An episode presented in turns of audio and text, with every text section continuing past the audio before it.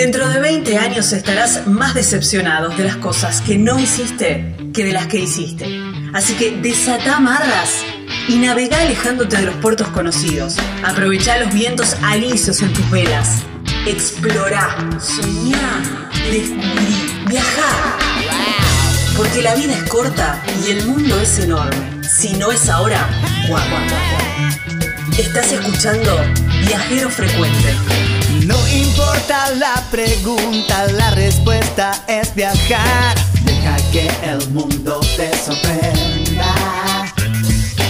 Disfruta del camino, no hay prisa en llegar. Y respira en la naturaleza.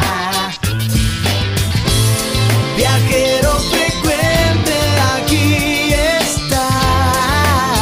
El sueño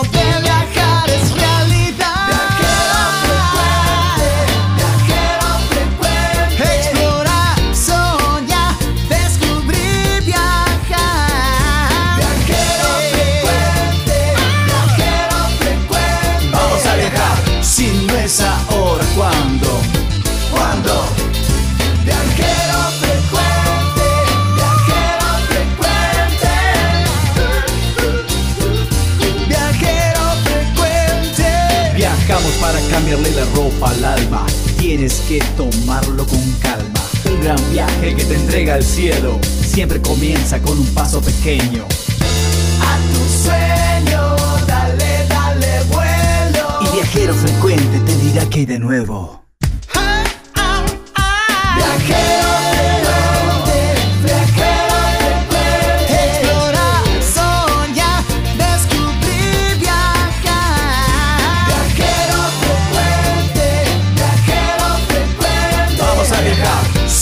Si no es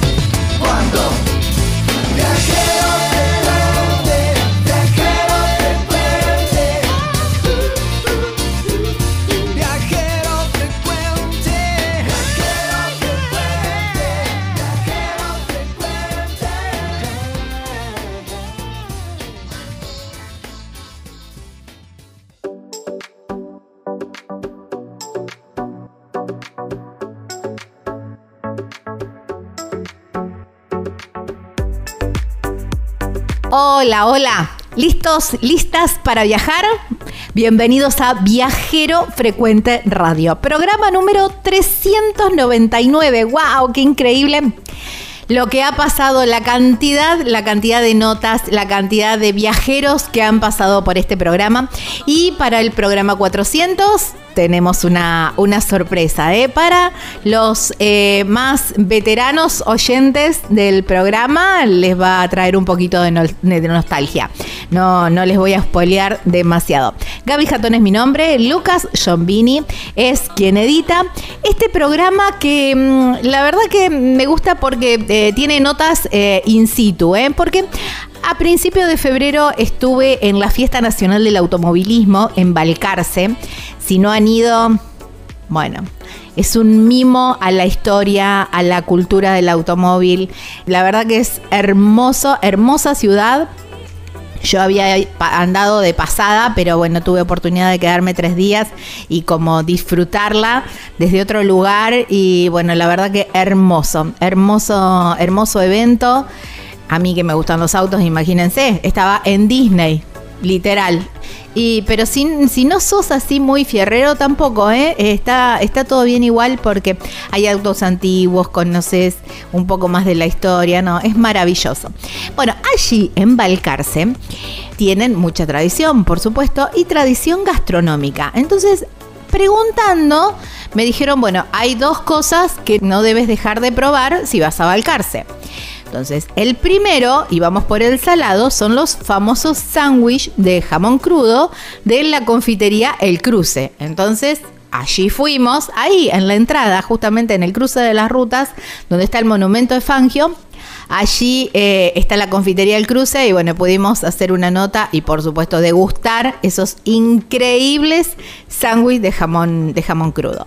Y digo, Balcarce, postre Balcarce, por supuesto. Bueno, fuimos al Génesis, a la panadería donde todo nació. ¿eh? La panadería como antes, así se llama, es una panadería que está allí en el centro. Y estuvimos charlando, conociendo un poco el origen del, del postre y por supuesto por supuesto, nos trajimos alfajores y nos trajimos eh, el, postre Balcarce, que wow, qué rico, qué rico, por favor. Así que bueno, Balcarce gastronómica, podríamos decir, ¿eh? Lo dejamos un poquito, dejamos un poquito los autos de lado, dejamos a Fangio de lado y nos vamos por el lado gastronómico.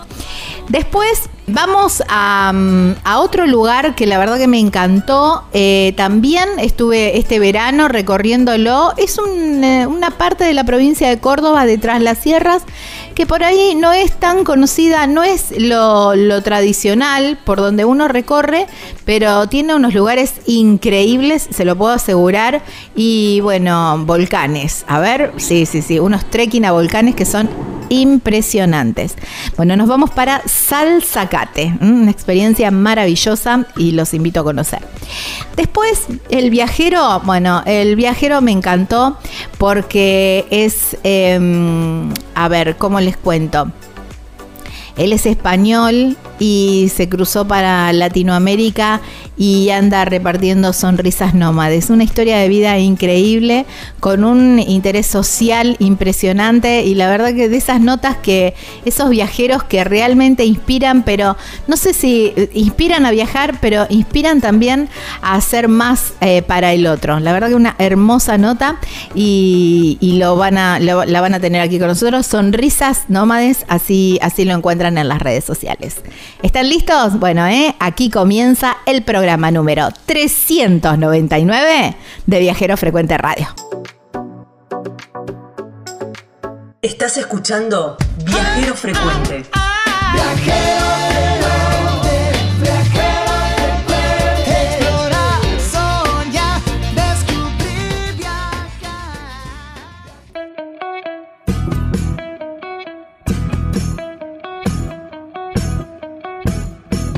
¿Ya compraste el terreno en ese lugar soñado o estás planeando comprar ese terreno con una vista espectacular para irte de vacaciones, para tener tu quinta o quizás para tu en tu ciudad, para constituir tu hogar? Y te falta la construcción, te falta la casa. Bueno, aquí llega la gente de El Picapalo que te construye así, tac, en un chasquido de dedos, una, las cabañas de madera, cabañas de tronco. Tienen como un, un balconcito. No, no, son espectaculares. Hay un montón de modelos y también hay un montón de em, medidas de metraje, de metros cuadrados y también van cumpliendo según tu necesidad y, y para lo que quieras. Porque a lo mejor lo pensaste para un complejo de cabañas, a lo mejor lo pensaste para, para hacer dormis en un campo o quizás, bueno, justamente para tu hogar, para la quinta. Bueno, hay tantas em, utilidades como personas en el mundo y las cabañas picapalos cumplen con todos los requisitos de seguridad y además duran mil años. Eh, te las entregan listas, listas para habitar, ¿eh? así ya en mano, listo de decir, bueno, me traigo mis muebles y ya empiezo a habitar las cabañas El Picapalo. Muy sencillo para contactarse. Podés llamar a este número o por WhatsApp, por supuesto, 3438 41 28 31. En las redes sociales los encontrás como El Picapalo Cabanas y la página web súper completa, ahí vas a tener todas las medidas y están los planos. De todos modos también se pueden hacer modificaciones. Es www.elpicapalo.com .com.ar. Ah, y me olvidé de avisarte, la llevan a todo el país. En este nuevo destino de viajero frecuente, Estamos con Ignacio Rivera, cuarta generación de esta confitería El Cruce, donde se sirven los, se preparan los famosos sándwiches de jamón crudo, pero bueno, hay otras especialidades.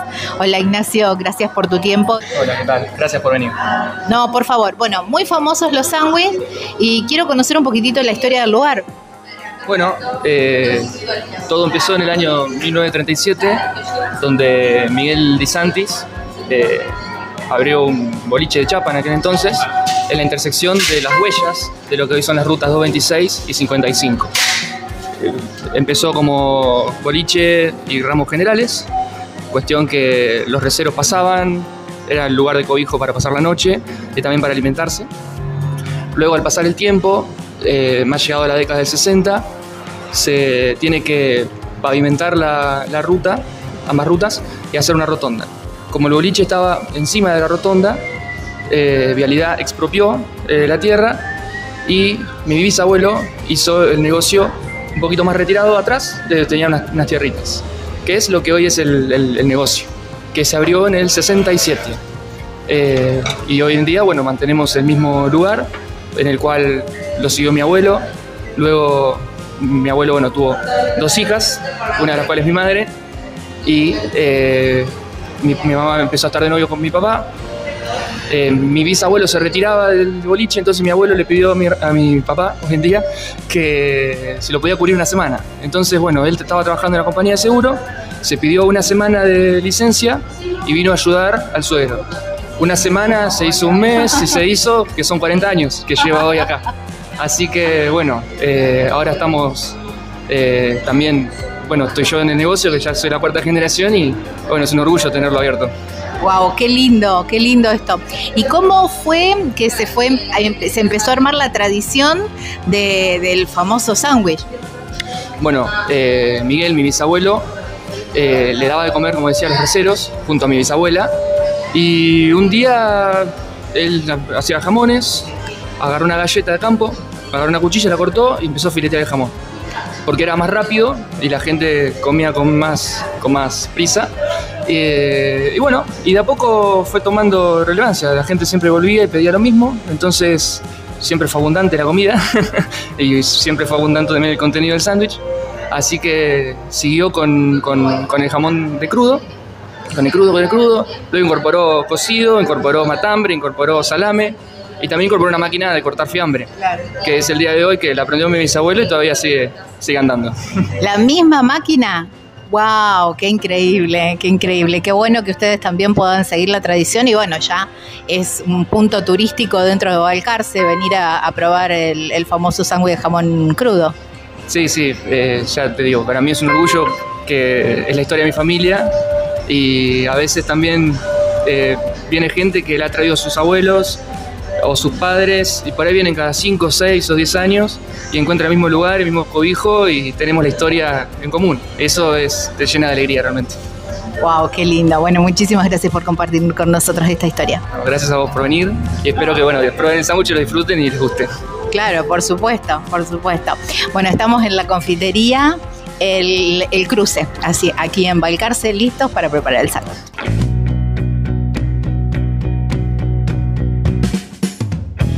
No importa la época del año que decidas ir a Puerto Madryn, siempre hay un montón de propuestas para que la disfrutes a pleno. Pero siempre tenemos que estar pensando en los tiempos, cómo poder eh, optimizar nuestros, nuestros tiempos para poder hacer todo. Pero hay profesionales que se dedican a, a planear y a coordinar todo para que vos solamente disfrutes y, y te olvides de todo lo demás. Y ellos son la gente de Animal Travel Madrid. ¿eh? Y tienen una variedad impresionante de excursiones y experiencias en toda, en toda la zona. ¿eh? ¿Cómo podés hacer para contactarlos? Mira, ya, ¿eh? ya, ya los tenés que contactar por teléfono o por WhatsApp al 280-477-7019. En las redes sociales los encontrás como Animal Travel Madrid y hay una página web súper completa donde vas a tener todas las excursiones con la descripción, avistajes de ballenas, a las visitas a los pingüinos, eh, la visita a los museos, gastronomía, dique ameguino, bueno, todas las toninas, bueno, todo lo que se te ocurra, está todo ahí descrito con los precios y el botón para, para reservar. ¿Cómo es esa página? www.animaltravel.com.ar Es tu guía confiable allí en Puerto Madryn, provincia de Chubut, Patagonia, Argentina.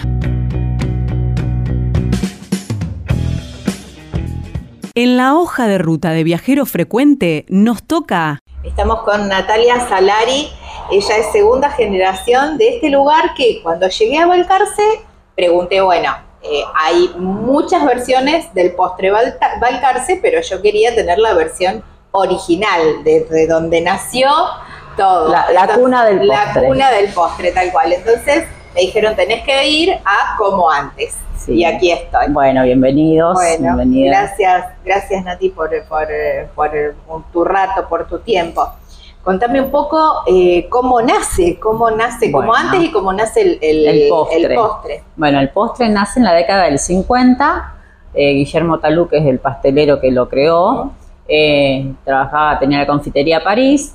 De ahí empezó en base a un imperial ruso, agregarle más cosas y surge el postre Balcarce en sus comienzos, porque era el nombre original que tenía el postre. Ahora lo tuvimos que cambiar desde el 70 hacia aquí, porque se vendió la marca Balcarce. Ah, ah, claro, no la receta la de los original.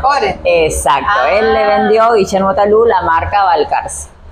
Entonces, en el año 70 se abre como antes, haciendo alusión al nombre y al postre original, Claro. porque ya el de Balcarce Industrial se había desvi- desvirtuado, no, no era este Claro. postre, y retomaron lo que era el origen del postre, con la receta original.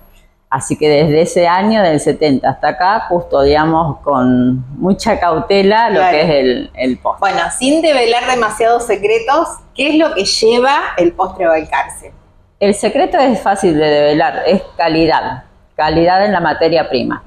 Eh, el postre es una base de pionono, crema chantilly, marrón glacé, nueces, praliné, pasta de almendra, dulce de leche con crema, eh, coco rallado y la marca Fuego. Y otros secretitos que tienen en Claro. medio que, bueno, le hacen un toque distinto. Claro. Todo lo que se elabora acá es en horno a leña, se hace, le da otro sabor, otra, otra característica nuestra es esa, y la crema que se utiliza es eh, natural, que Claro. también le da otro Hecha toque. a mano, de, digamos. Natural quiere decir que no es la La artificial, la, claro, sintética. claro. Esta es la verdadera crema. Claro.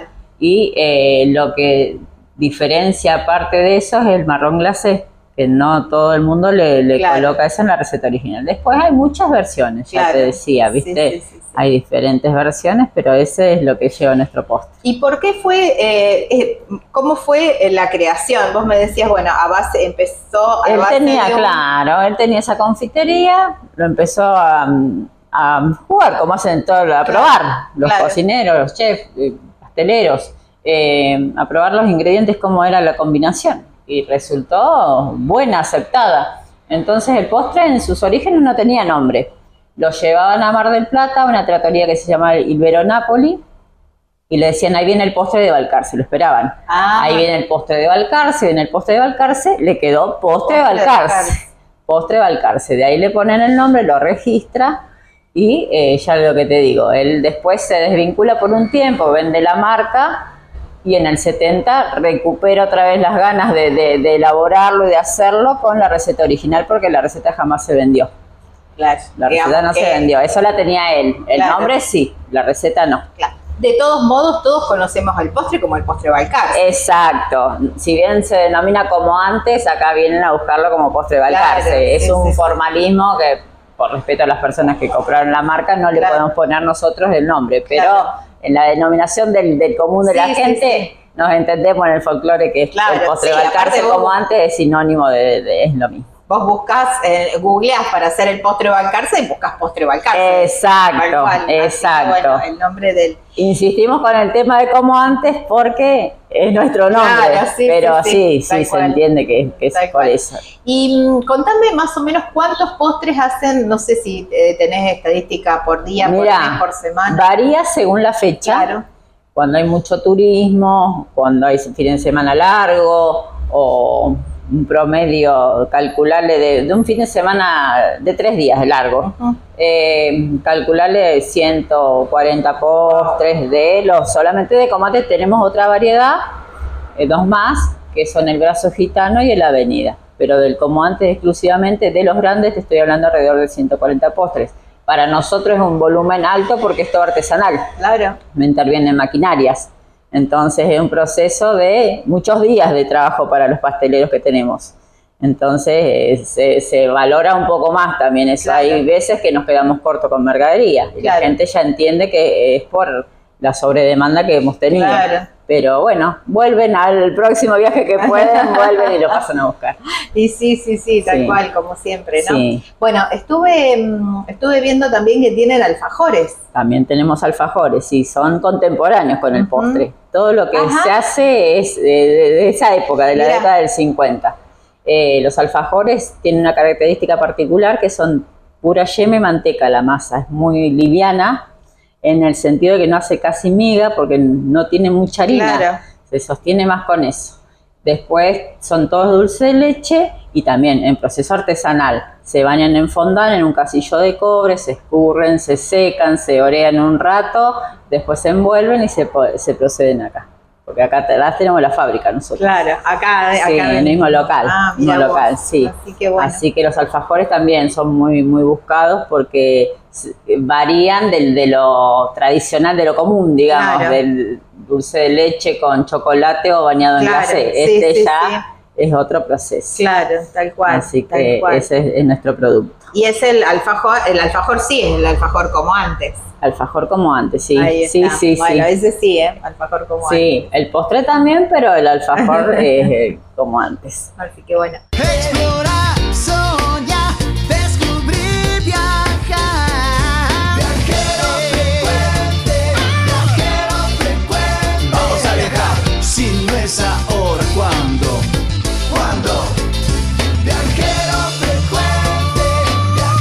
Explorá, soñá, descubrí, viajá.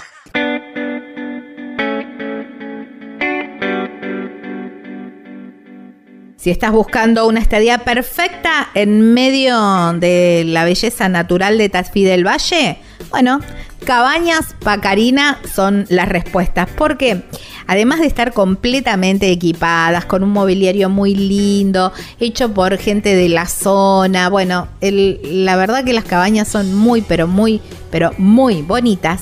Lo que más me gusta son esas panorámicas espectaculares que tienen desde los ventanales. Son como cuadros pintados por la naturaleza, porque realmente uno desde, desde dentro de la cabaña tiene la vista a los cerros y es maravilloso, maravilloso. Pero además tiene un parque grandísimo donde hay juegos para niños. Allí están Marisa y toda su familia siempre, siempre disponibles para atender todas tus necesidades. ¿eh? ¿Cómo te contactas con ellos? Mira, por teléfono o por WhatsApp al 381 331-3588. En las redes sociales los encontrás como Cabanas Pacarina, Pacarina con Q. Y hay una página web súper, súper completa, que es donde vas a tener toda la información y el link también para contactarte. www.cabanaspacarina.com.ar, allí en Tafí del Valle, provincia de Tucumán, aquí en la República Argentina.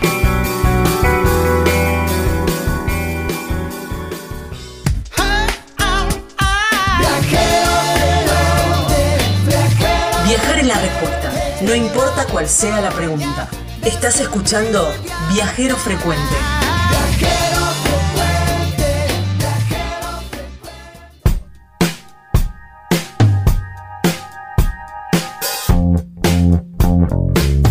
De un lado, la Sierra de los Comechingones. Del otro, el Valle de Conlara. Y en el medio, las cabañas Punto Serrano. Con vista para esos dos paraísos.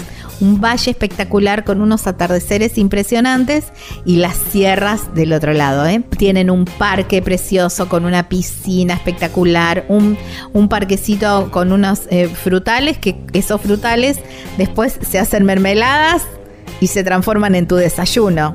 Totalmente casero, con pan casero, espectacular. Pero además las cabañas son hermosas, están decoradas muy cuidadosamente y además tienen por supuesto todo lo necesario para que pases unos días increíbles. Allí están eh, Roberto y su familia para atenderte y para que cubrir todas, absolutamente todas tus necesidades. ¿Cómo te contactas? Por teléfono o por WhatsApp al 11 45 63 68 05.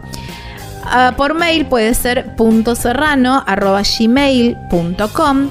En las redes sociales los encontrás como punto serrano carpintería y hay una página web súper completa que tenés imágenes y todos los links también para contactarte con ellos y reservar, por supuesto, que es www.serrano.com.ar, allí en Carpintería, provincia de San Luis, aquí en la República Argentina.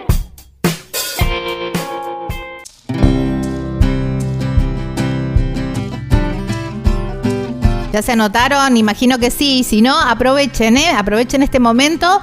Buscan el celular, entran a Instagram, buscan Viajero Frecuente Radio y la publicación que está fijada al principio del sorteo de los productos Veney estos productos artesanales gin, vermouth, no, exquisito, ¿eh? Y por supuesto el tradicional Fernet Beney, un obsequio de, bueno, para festejar los 400 programas que nos hizo la gente de Fernet Beney allí en Tras la Sierra, provincia de Córdoba. ¿eh? Ingresen a nuestras redes sociales y allí pueden anotarse.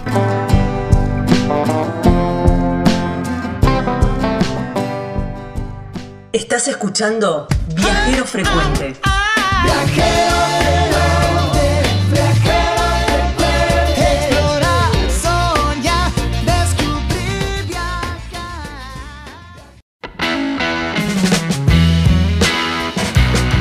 Imagino que ya lo hiciste, pero si no, todavía estás a tiempo. Y si no, podés anotarte la cantidad de veces que quieras y etiquetar a la cantidad de amigos que quieras. ¿eh? Cuanto más eh, comentarios hagas, más chances tenés de ganarte este premio espectacular de productos Veney. ¿m?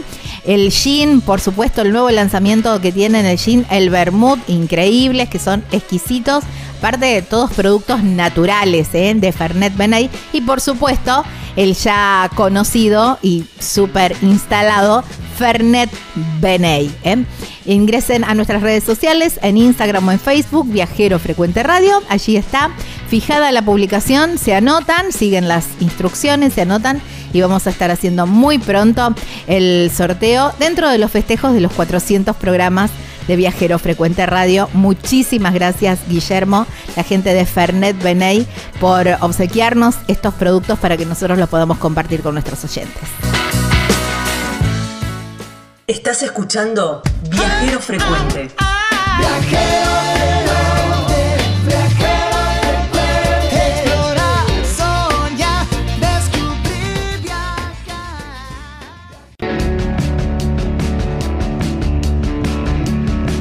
Duda alguna, una de las playas más lindas de toda la costa atlántica y por supuesto de Río Negro es Playas Doradas. Y la gente de Golfo Dorado tiene una super noticia porque ellos están armando unas promos y unas cosas súper interesantes para que vos aproveches ahora para esta temporada y no te quedes sin hacer algo de playa. Además que están teniendo un clima espectacular. Ni hablar de los departamentos que tenés para 2, 4, 5 y 6 personas completamente equipados con todo lo que necesitas para pasarla espectacular. Además, re cerquita de la playa, pero además tenés la cochera cubierta, llegás, pones el auto en la cochera y te olvidás.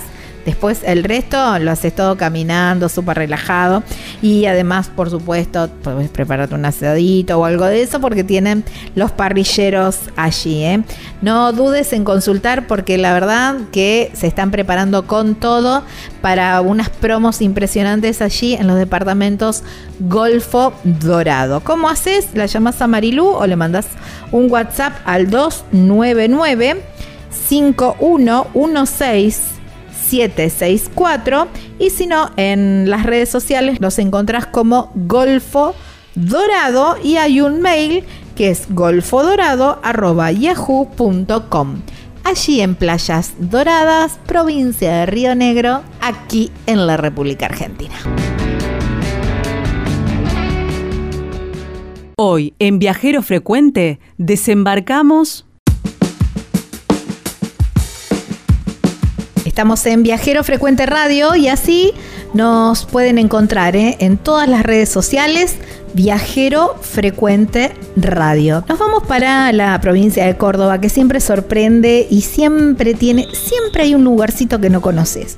Yo que creía que la tenía más o menos todo recorrida, bueno, este año me sorprendió gratamente porque me di cuenta que no, que no la tenía toda recorrida y que había lugares increíbles que no tenía ni idea que existían. Y me quedaron un par de, cosas pendientes y un par de recorridos pendientes. Por eso, no quiero que les pase lo mismo a ustedes. Y cuando vayan a la provincia de Córdoba, vayan para el lado de Crucen, tras las sierras, y vayan para la zona de Pocho. Ahora lo vamos a, vamos a hablar bien sobre eso. Pero para hablar con propiedad y conocer bien todo el, la zona y el valle y todo eso, lo llamamos a Daniel Sotelo. Él es guía, guía local, tiene surcando caminos y desde allí de Salzacate salen recorridos súper interesantes para hacer trekking por volcanes. Sí, sí, así es. Hola Daniel, gracias por tu tiempo y bienvenido a Viajero Frecuente. Hola, ¿cómo estás? ¿Cómo andan todos y todas? Eh, un saludo también para todos tus oyentes. Bueno, muchas gracias, muchas gracias. Bueno, recién fuera de aire decíamos, me decías, ¿no? Es tras las sierras, pero no es las sierras. Pero bueno, hay que cruzarlas a las sierras para llegar hasta ahí. ¿eh? Es así, porque si venís, eh, si vas por... Eh, por eh, Mina Clavero, digamos, tenés que cruzar las altas cumbres y si venís por Tanti, también tenés que cruzar las sierras y, y, llegás a Taninga y llegamos ahí a Salzacate. Entonces, sí o sí, hay que cruzarlas. Sí, es como dice nuestro cantor emblema José Luis Aguirre, que estuvo en Cosquín este año, y que dice, ¿no? Que eh, no se equivoque, cuñado, mi cantito no es del norte, ¿no? Sino que es Córdoba del otro lado. Claro, tal cual. Sí, sí, sí, pero Eh. bueno, ya el paisaje, ya el cruce es maravilloso, porque no importa por dónde vayas, o yendo también por Cruz del Eje, ¿no? Y ahí agarrando la, la ruta, Claro. también podés, podés llegar a la zona. Mm, El, el- cualquiera de las rutas donde llegues, eh, que, que- llegues, el lugar, la, mm, la ruta es preciosa y el lugar también es maravilloso. Por ahí, uno de los lugares más conocidos o, más promocionados, o donde todos te dicen, ah, anda a los túneles. Esa ruta que, que no hace tanto se hizo, ¿no? Se pavimentó y, permite un un recorrido hermoso y, y- y muy bonito, ¿no? Pero también hay muchas actividades para hacer. Sí, totalmente. Cruzás, bueno, mira Clavero, Cura Brochero y te encontrás con la Pampa de Pocho, porque ya dejás el valle Pampa y subís a una altura de casi mil metros de altura, digamos, y Taninga, Salzacate, que sería el, el portal de entrada lo que serían los túneles y el, el nuevo parque provin- eh, nacional tras la sierra, y aparte también está el parque provincial Chancaní. Digamos, eh, el camino de los túneles es una ruta que en algún momento pensó ser bioceánica, de conexión entre el, entre lo que es toda la parte de San Juan y la conexión de Aguas Negras con Chile y después para saliendo por el lado de Santa Fe, por el otro lado de Córdoba, digamos, para hacer una explicación rápida, un camino que nunca fue, digamos, ¿no? que la gente hasta hace muy poco tiempo salía cabalgando en los octubres a reclamarle al gobernador de turno, digamos, que falten el lugar y demás. Claro. Y es el famoso camino por donde vino el Dakar. de los cinco Dakar que hubo en Argentina, todos pasaron ahí por los túneles y por Taninga, porque bueno, la- cuando bajás Ah, para, razón, para Yepes, para el llano, para el llano riojano, digamos, te encontrás con un arenal, eh, unos guadales, digamos, ahí muy interesantes. Algunos dicen que tienen, digamos, mucha arena, entonces bueno, era, era lo que buscaba justamente el Dakar, ¿no? Y esa zona por ahí es la más promocionada y por suerte ahora que está muy linda con el camino nuevo, cuando se pueden recorrer los cinco túneles, está el asfalto hasta el quinto túnel. Eh, y si tenés suerte, si no vas por ahí ahora en verano que hay muchísima gente al mediodía, por ahí no, no, no se observa tanto, pero si vas a la mañana temprano, tipo 10 o al atardecer, es muy probable que te encuentres con, con más de, no sé, 4, 5, 10, 20 cóndores a veces, ¿no? ¡Wow! ¡Qué divino! ¡Qué increíble! Eh, Toda sí, esa la- zona, digamos, cuando vos empezás a bajar de la montaña, si bien importante, que es un camino, ahora están asfaltando 10 kilómetros más hasta la localidad de Taracañada, desde Taninga, así que cada vez va a quedar menos rico por ese lado, pero mucha gente que va a los gigantes, digamos, a hacer trekking de montaña ya, eh, se puede acceder a Taninga por ese camino, que es un camino muy bonito. Es precioso. Y, y cuando empiezas a bajar por San Jerónimo, Taracañada, el, el paisaje y la vista de todas las cúpulas volcánicas que tenemos por acá, producto, digamos, de una gran explosión volcánica que hubo hace 8 millones de años, digamos, en realidad fue un solo volcán, Ajá. pero bueno, la gente le llama volcanes porque son cúpulas volcánicas, un poco lo que yo hago también es esa explicación geológica de lo que ocurre en la zona, y de hecho caminamos por donde fue el gran cráter del volcán, que hoy es todo un, un- un- un agujero. Si vos lo ves desde el Maps, se ve claramente, digamos, el cráter. Lo que pasa es que desde el llano vos ves como cerros, como montañas, ¿no? Claro. Eh, esas cúpulas volcánicas que justamente son de ese material eh, piroclásico, bueno, o de algún otro mezclado con piedra y demás de, de esa explosión, eh, es la que vamos recorriendo en el camino, que no es lo que hace lo, que, que no, no es lo que hace lo habitualmente, todo el mundo va a los túneles, digamos. Realmente el recorrido de los volcanes somos uno o dos, digamos, para, para hacer la definición correcta y que nadie se enoje, yo soy prestador de turismo alternativo habilitado, o sea, no soy guía, no estudié para guía, soy docente, sigo siendo docente universitario, en el secundario ya me retiré, llegué a esta zona trayendo chicos de campamento y bueno, hoy como te contaba fuera del aire, lo que Sí. hacía con mis alumnos lo sigo haciendo con los turistas y promoviendo también a los chicos de la zona que también lo hagan y que ahora que el turismo llegó a Zacate, que nos han descubierto, nos descubrieron, digamos, Sí. eh, que también el turismo, bueno, sabemos que el turismo es una herramienta económica fundamental para estas comunidades que y que es un producto cultural súper interesante y que hay que cuidarlo, ¿no?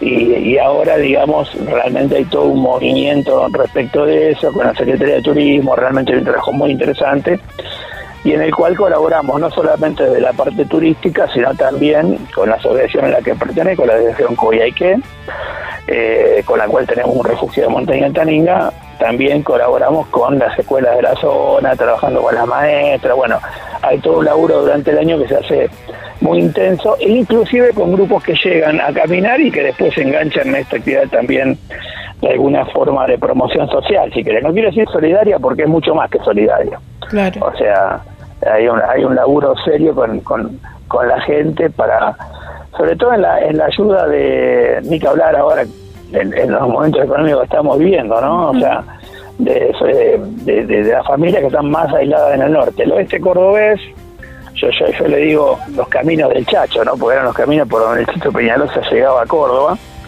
Los mismos caminos que usó el cura Brochero, digamos, para llegar hasta nuestra zona. Claro, tal cual. Eh, eh, así que es, es- es una tierra de mucha historia, de mucha eh, de, de mucha energía, digamos, con, con la tierra, con la Pachamama, con las culturas originarias, con los afrodescendientes de la zona, que tiene que ver un poco con la estancia jesuítica que hay muy cerca, que se llama La Candelaria, donde había mucha, muchos afrodescendientes o africanos también trabajando en la época de la, de, de- de la iba a decir de la dictadura, pero es de la colonia, ¿no?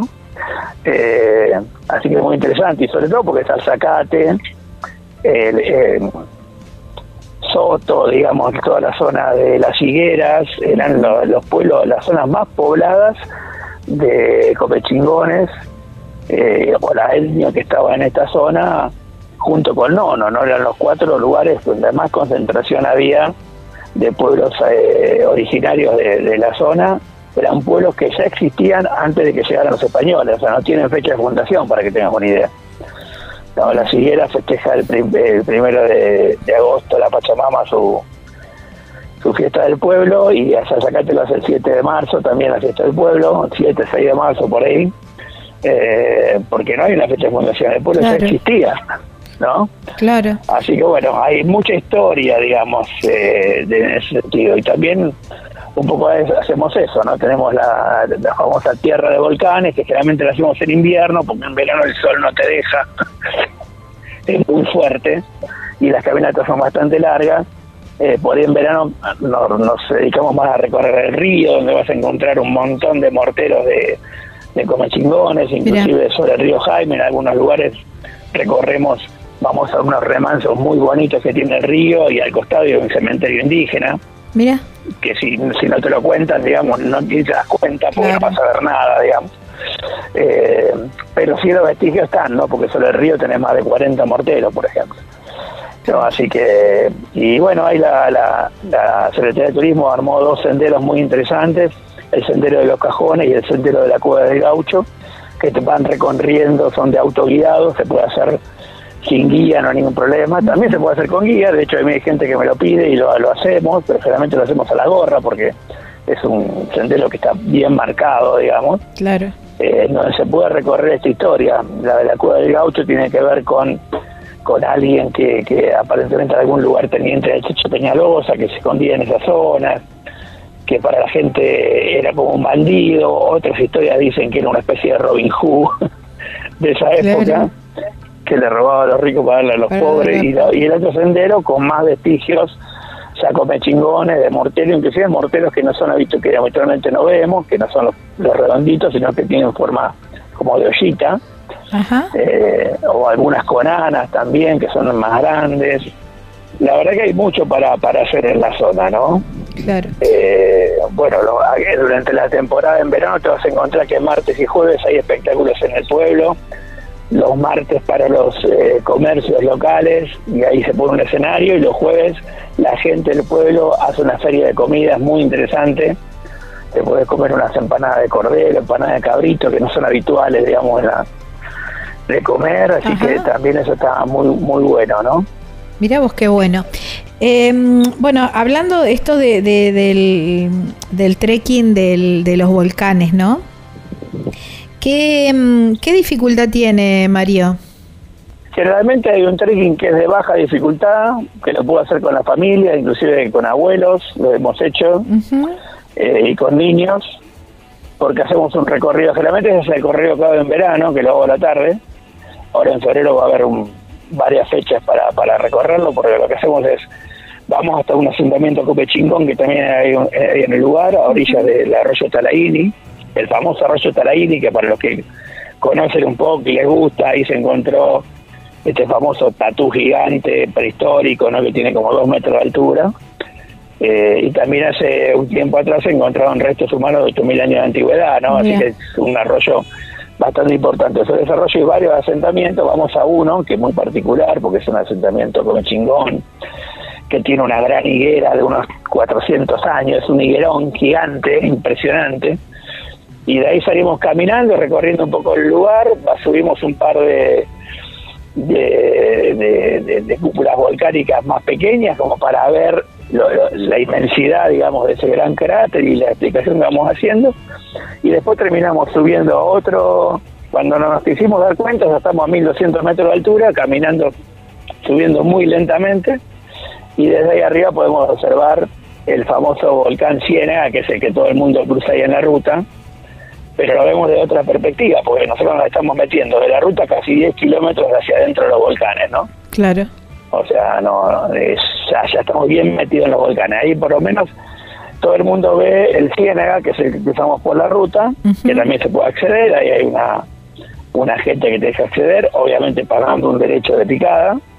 Y, y- pero para hacia, pero hacia adentro tenés 18 cúpulas más. Está el, está el Poca, está el Mama Vieja, está el Cerro Belis, que es el más lindo para mí, el. Cerro Corralón, que le dicen Corralón porque si vos lo ves de lejos parece que fuera un montón de cascotes acumulados, pero es una montaña, ¿no? Mirá. Eh, así que hay varios. De hecho, en el Cerro Corralón arriba hay una cueva, un alero, que probablemente también haya sido usada por los originarios. Eh, pero bueno, son volcanes que por ahí no son tan visitados. Por ahí el más visitado es el, el Ciénaga, mucha gente va al Cerro Poca, que en realidad el Cerro Poca tenés el volcán Poca, que es de, de- de- de material volcánico, y el cerro, que es la misma roca con la cual abrió la caldera. O sea que el Cerro Poca que ustedes ven de la ruta es básicamente el borde del cráter, que es el más alto, de tener unos 1500 metros de altura. ¿no? Y después tenemos el Cerro Vélez, que hay algunos prestadores que van, tengo un compañero de Soto que eh, Juan Allende, que también hace esa caminata muy linda en invierno y a veces la hace para ver las estrellas también. Ay, qué lindo. Porque bueno, hacemos, eh, generalmente yo que la caminata que hago a la tarde, terminamos a la noche comiendo unas empanadas con, con alguna bebida en la familia que nos recibe ahí, que nos deja entrar a su campo, eh, que también le va a ofrecer a los turistas pan casero, obviamente, huevos caseros y a muy buen precio también. Y, y de ahí salimos un poco para Taninga y a mitad de camino paramos un poco a ver la Vía Láctea que se ve perfecta en esa zona y algunas estrellas que por ahí no hacemos un, un astroturismo como Claro. se está de moda ahora, pero sí hacemos un avistamiento de estrellas ahí con los punteros láser y demás para terminar una noche hermosa. Y realmente toda la gente se va muy contenta. Y tenemos la suerte que la gente vuelve porque todos los años armamos algún sendero diferente. El invierno es un poquito más largo eh, dura como cuatro o cinco horas y en vez de una, una cena hacemos una merienda en la casa de la familia Arias que son quienes, quienes nos reciben. Y de ahí vamos a ver el atardecer de los túneles y seguramente algún cóndor también. Wow. o sea que tenemos varias propuestas para, para, para, para hacer durante el año, digamos. Qué, qué lindo, me encanta. Y lo que más me gusta es que por ahí vos me hablabas que esto, mm, no ten- digamos, tenés que tener cierto entrenamiento, pero ¿cuántas horas de caminata son? Y el sendero corto salimos aproximadamente cinco y media de la tarde y estamos volviendo eh, de caminata a caminata, deben ser dos horas y media Ah, aproximadamente, poquito. no es, no es tanto, es corta.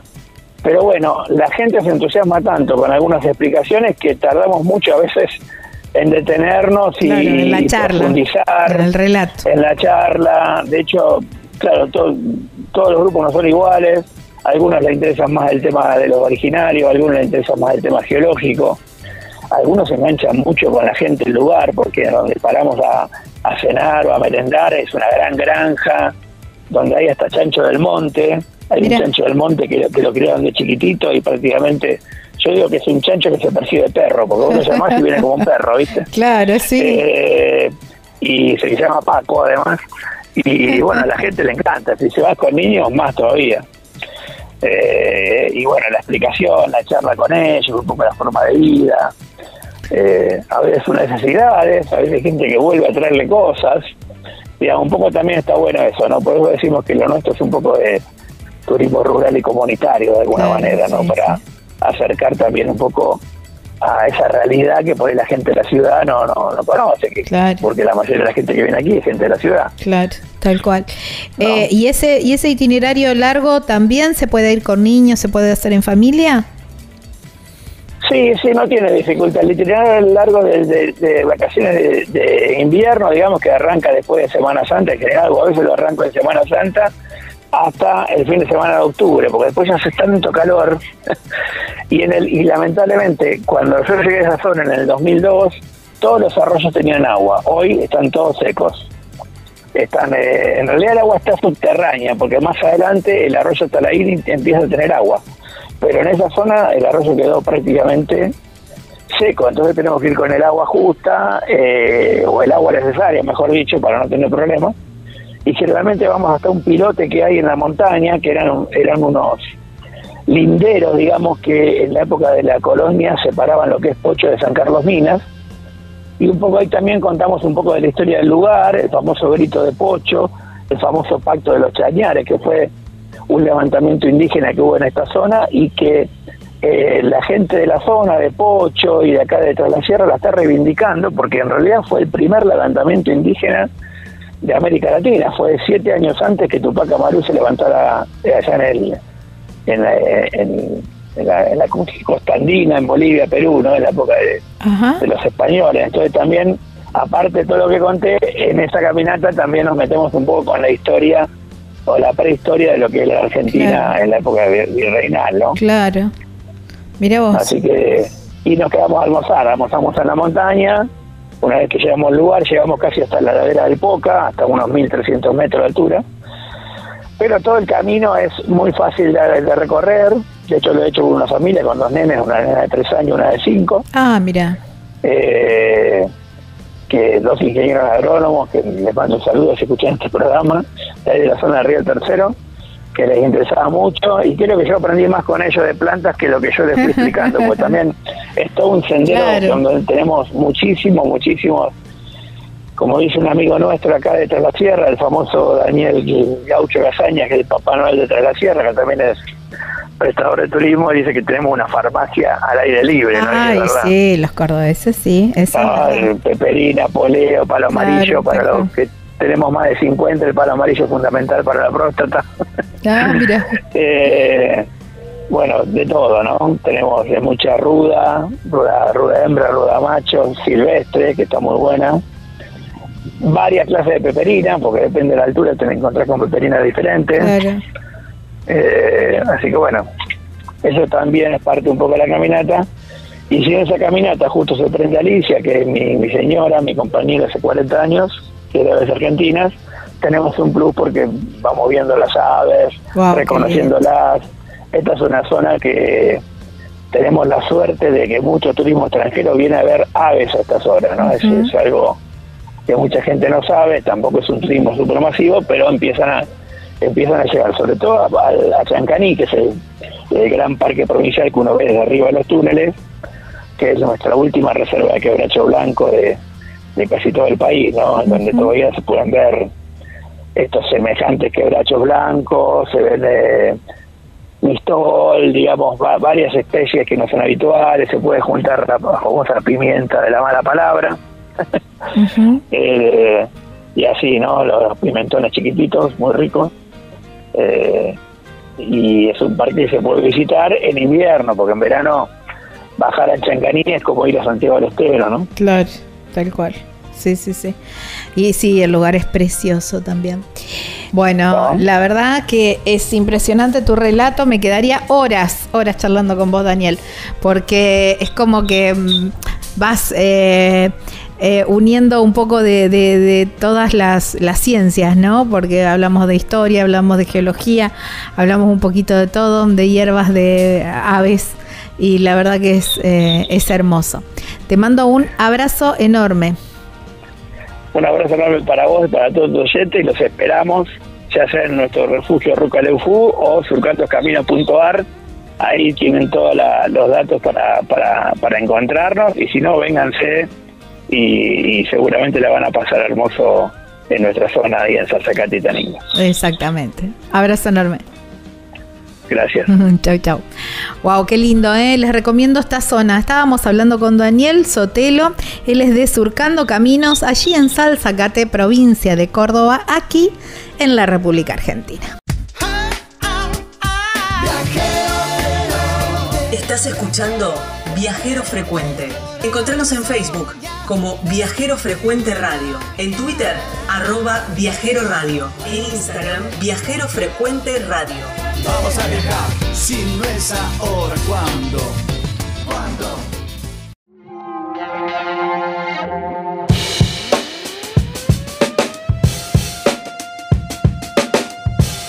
Y como estamos de festejos y estamos muy cerquita del programa número 400, venimos con sorteo, ¿eh? porque la gente de Fernet Beney nos dio, bueno, sus productos para hacer un sorteo. Chequen en las redes sociales de Viajero Frecuente Radio. Allí tienen el posteo para que se anoten y bueno, vamos a estar haciendo el sorteo sobre fin de mes. ¿eh?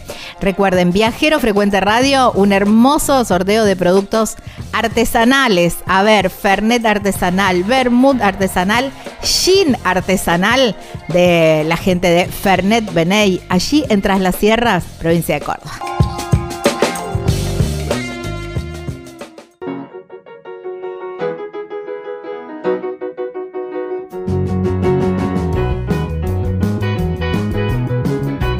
Villa Gesell es un clásico de la costa atlántica y nosotros tenemos una muy buena recomendación porque en Hostería Las Muticias es un lugar perfecto para ir a disfrutar, relajarte y, y descansar.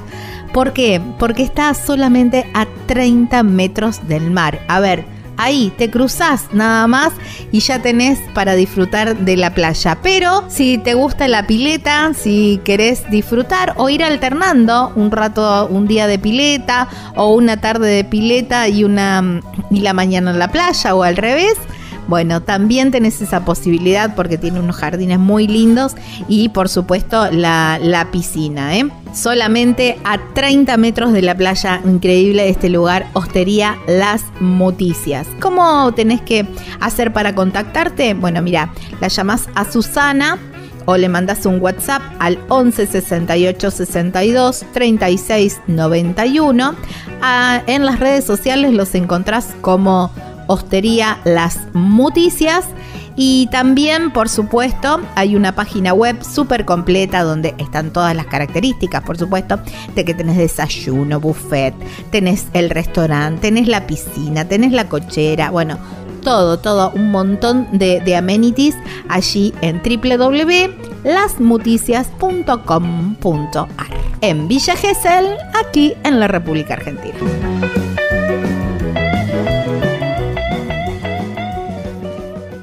En la hoja de ruta de viajero frecuente nos toca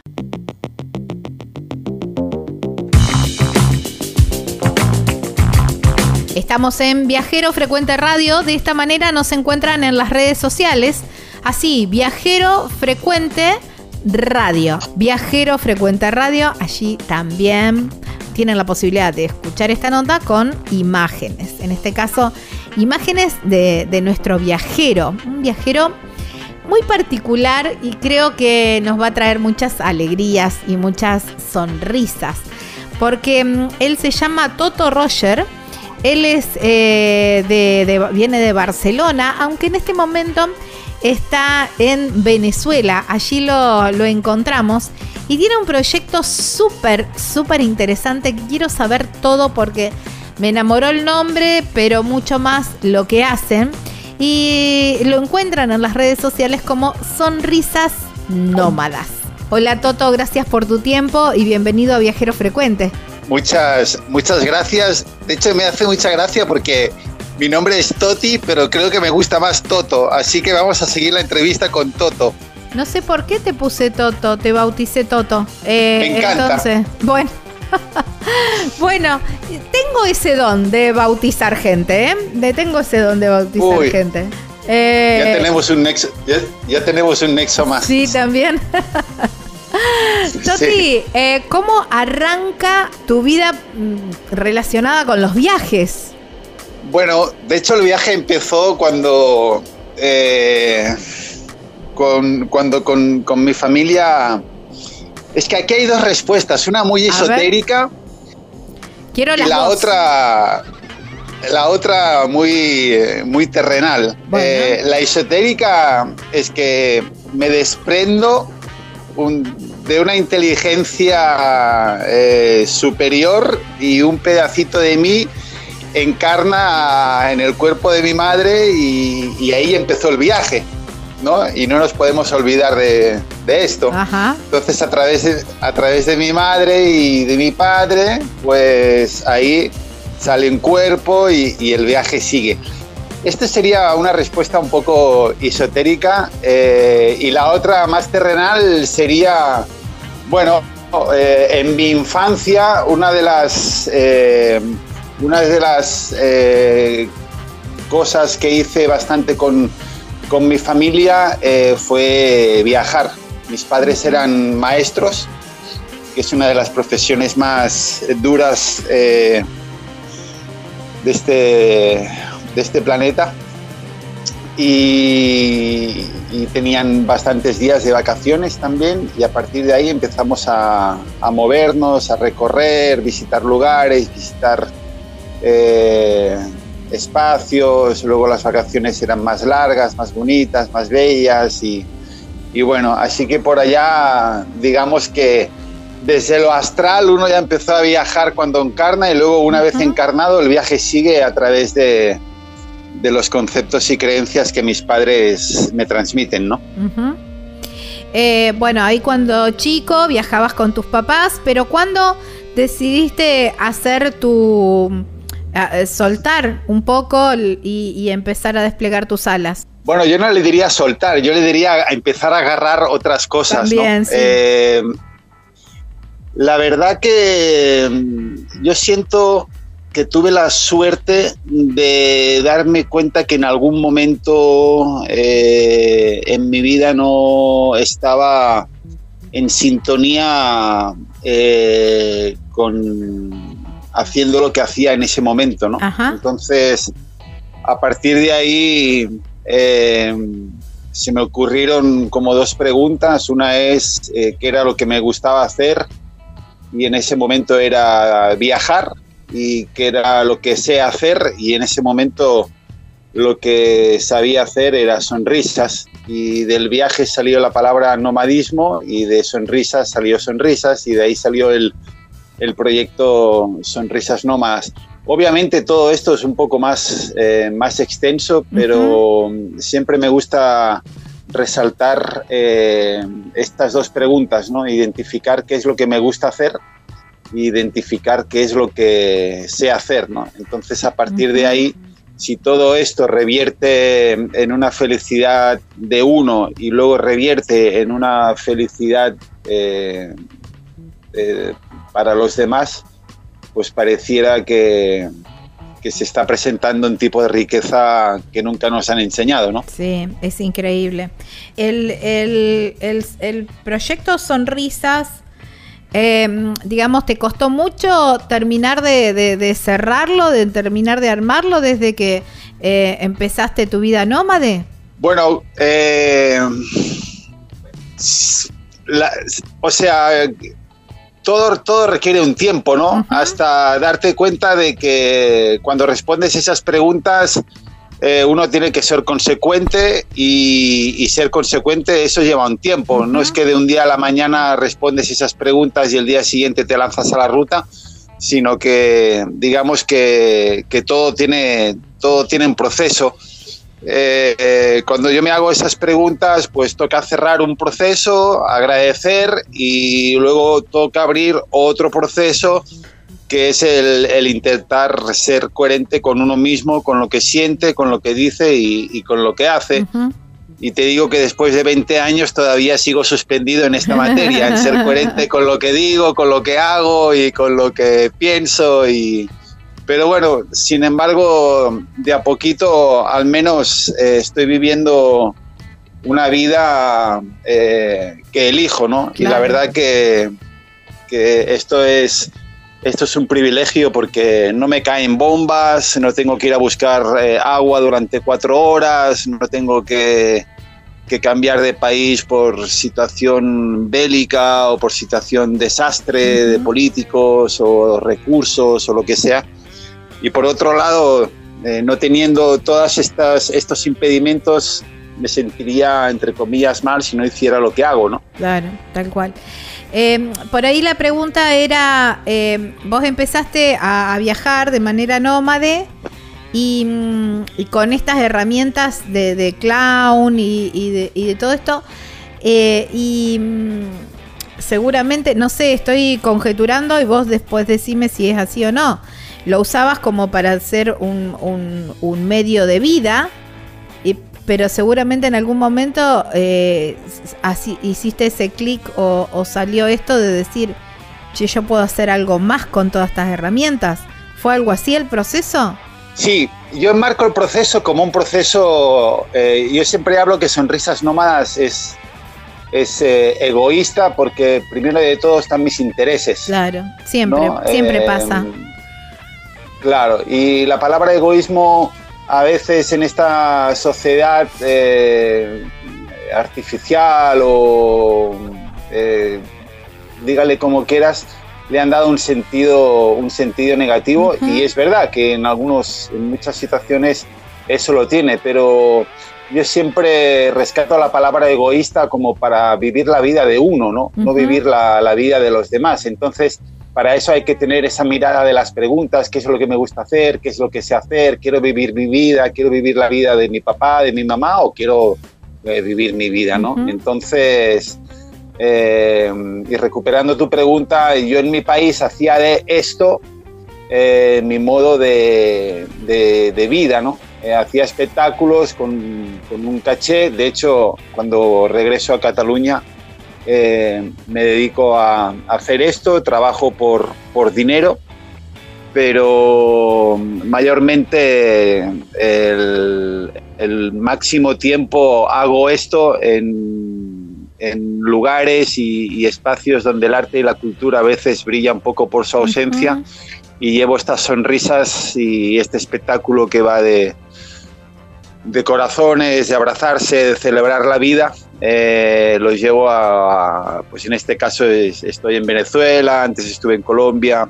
eh, y, ¿Y por qué lo hago aquí? Pues porque me gusta viajar y en mi país, como ya lo conozco todo, pues, pues obviamente ya se me quedó chiquito y bueno, también siento una gran conexión con la humanidad de, de Latinoamérica. Ujú. Cuando expreso esto no estoy expresando que en mi país no haya humanidad, sencillamente es una cuestión de sentires. Sí, hay, hay una descripción muy linda que, que haces en, en Instagram y también en la página web que dice es un propósito de, bueno, esto de Sonrisas Nómadas, es una ONG con el propósito de llevar sonrisas y alegría a lugares más remotos y humildes del mundo, ¿no?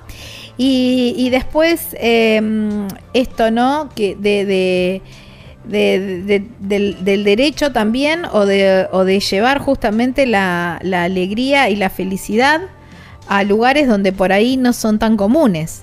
Claro, claro. Eh, digamos que, esta es nuestra teoría y siempre que podemos y siempre que eh, las oportunidades surgen y demás, nuestro foco es este. Obviamente podemos trabajar, pues, por ejemplo, en, en el microcentro de Buenos Aires, pero capaz que en Moreno o en Chacarita nunca ya tuvieron según qué espectáculos, ¿no? Porque la gente de Moreno y Chacarita nunca van a, yo qué sé yo, a microcentro, ¿no? No sé. O Ciudad Vita, ¿no? Por ejemplo, haciendo un símil con, con Buenos Aires, ¿no?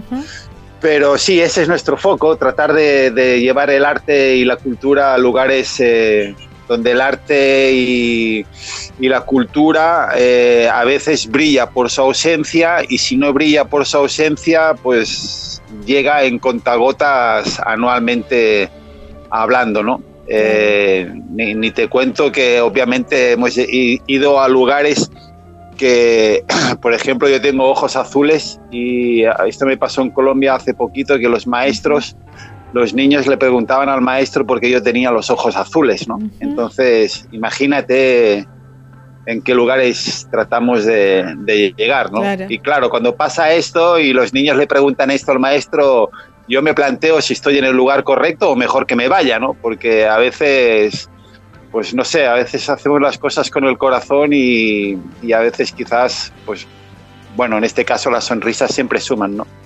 Pero bueno, a veces pensando que hacemos las cosas bien, capaz que influimos de forma negativa, ¿no?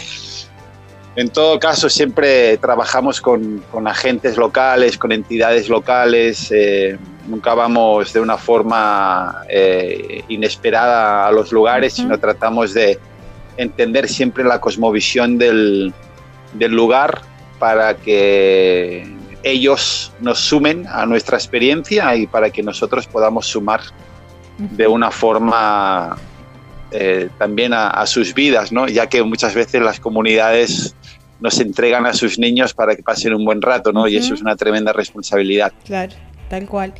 ¿Cómo, cómo vas armando el, el itinerario? ¿Cuánto hace que, que viniste, de- que te cruzaste, digamos, para, para Latinoamérica? Bueno, yo creo que yo creo que mi periplo por Latinoamérica empezó hace 25 años o, o algo así y, Ah, y bueno. bueno. los lugares los lugares a donde vamos eh, pues sencillamente surgen en el camino. Solo hay que estar en el camino y de repente como tú estoy hablando contigo, igual alguien de Venezuela escucha esta entrevista y está en la misma ciudad que yo y se pone en contacto y dice, oye, yo soy maestro, me gustaría que vinieras a, a nuestra escuela y, y luego ese maestro está en una red de WhatsApp de los diferentes maestros de la zona y, y luego eso ya se transforma en una, en una bola de nieve que al cabo de pocas semanas los primeros nos empiezan a aparecer porque no se puede llegar a todas las escuelas Claro. donde, donde surgen, ¿no? Pero la verdad que en realidad solo hay que estar en el, en el camino, tratar de tener una buena energía eh, y a partir de aquí eh, las cosas surgen. Y es, y- es una maravilla porque realmente es como que hay otras formas de vivir la vida y, y, y uno a veces se transforma en, en adicto ¿no? a, a eso. Y esto es lamentable porque a veces eh, esto nos, no nos lo enseñan, ¿no? Eh, yo siempre explico que creemos que la riqueza está en el tener y yo siento que, bueno, pues es necesario a lo mejor tener cosas o, o quizás no tantas, pero yo creo que la máxima riqueza que puede aspirar un ser humano en construcción es dar, dar y dar, ¿no? Porque es, es- es dando que es donde recibimos Donde- claro. más abundancia. Pero bueno, esta es mi experiencia y si alguien está escuchando la entrevista, eh, yo les pediría que no, que, que no me crean mucho, sino que en la medida que lo que, que puedan, que lo experimenten. ¿no? Claro, tal cual, tal cual. Esta, es, esta es mi historia. Y, por ejemplo, bueno, una, una docente, una maestra te, contacta y te dice, bueno, Toti, eh, nos gustaría que, vengas a nuestra comunidad. ¿Cómo, mm, eh, que- cómo se siguen los pasos? ¿Cómo, cómo, vas, cómo llegas al pueblo? Te, cómo, cómo vas armando? ¿Tenés un, itine- un espectáculo ya armado o lo vas adaptando? ¿Cómo, cómo es tu trabajo o tu labor?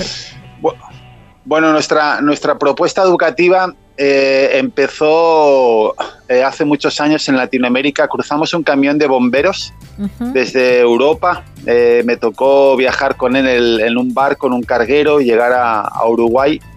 Y, y estuvimos, pues eso, cinco o seis años con este camión de bomberos, eh, recorriendo bastantes, eh, no sé, mu- muchas escuelas de Latinoamérica. Entramos en Montevideo y salimos por Barranquilla al cabo de cinco o seis años en todo ese, en todo ese eh, transcurrir eh, del camión, eh, pues fuimos aprendiendo demasiadas cosas que todavía estamos integrando, pero una de esas es que nos dimos cuenta que el camión se llamaba Dream Warrior, que era el nombre que nosotros le habíamos puesto y que era luchador de sueños y cómo, y nuestro sueño era dejar el mundo un poquito más sonriente.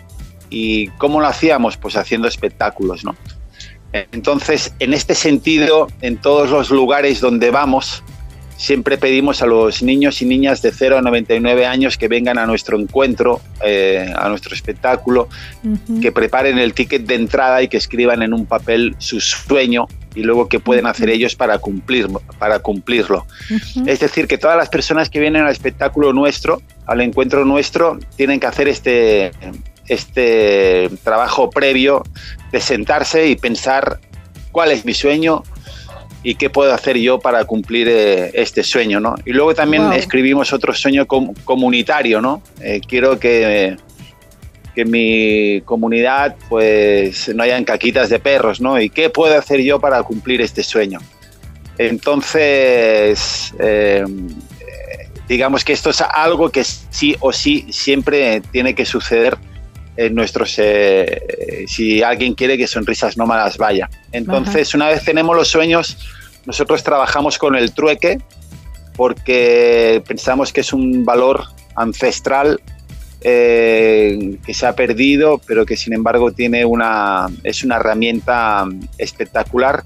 Y yo te diría que de primera necesidad, porque a veces eh, si fuéramos a escuelas pretendiendo cobrar eh, 10 dólares, eh, la escuela automáticamente te dice que no, Claro, por supuesto. porque no hay plata. Ujú. Pero cuando trabajas en el trueque, resulta que te vas con 50 dólares en comida y tienes comida para dos semanas. Son de esas paradojas que, que- que la vida te hace observar y, y- y no paras de, de asombrarte. De hecho, nosotros estuvimos cinco años con este camión de bomberos, que obviamente consume más que una bicicleta, y, y nunca nos faltó la gasolina y nunca nos faltó la comida, eh, precisamente practicando el valor del trueque, ¿no? Así que, mm, como te digo, Sonrisas Nómadas es más que un espectáculo, más que un, un show de clown o de música o de canto, sino que es un- una caricia al alma donde recuperamos los, los sueños, tratamos de saber identificar nuestros sueños, los escribimos y también eh, como valor educativo también trabajamos el valor del, del trueque. Y entonces, bueno, cuando el niño ha trabajado el sueño y el trueque, antes de empezar el encuentro, el espectáculo, eh, pasa por delante de todos los artistas o del micrófono y deja la- el alimento, que puede ser una papa, eh, un tomate, un ajo, un poquito de mate, una papaya, lo que, hay en, lo que hay en la casa de las gentes donde llegamos, lo dejan delante del micro, eh, los sueños lo dejan en la cajita de los sueños y luego eh, hacemos el, el espectáculo musical que por más de que seamos un proyecto educativo, el espectáculo es un espectáculo totalmente profesional y, totalmente defendible. Y al final del espectáculo plantamos el árbol de los sueños, donde eh, agarramos uno de los sueños de forma representativa y con el árbol que proporciona la escuela, eh, plantamos este árbol en, en la escuela y es lo que dejamos cuando nos vamos. Y esto significa que dejamos un árbol de los sueños donde la comunidad educativa tiene que eh, regar y cuidar el árbol y haciendo una, una analogía eh, es lo mismo que se tiene que hacer con, con los sueños. Entonces ese árbol pasa a ser el, el árbol sagrado de, de la comunidad, ¿no? Entonces eso es lo que, lo que dejamos cuando, cuando nos vamos. Estas, eh, eh, esto sería la actividad principal, ¿no? A partir de aquí se desarrollan mu- muchas, muchas más, ¿no? Pero, pero digamos que como proyecto educativo trabajamos los sueños, esta mirada interior, egoísta, individual y para la comunidad.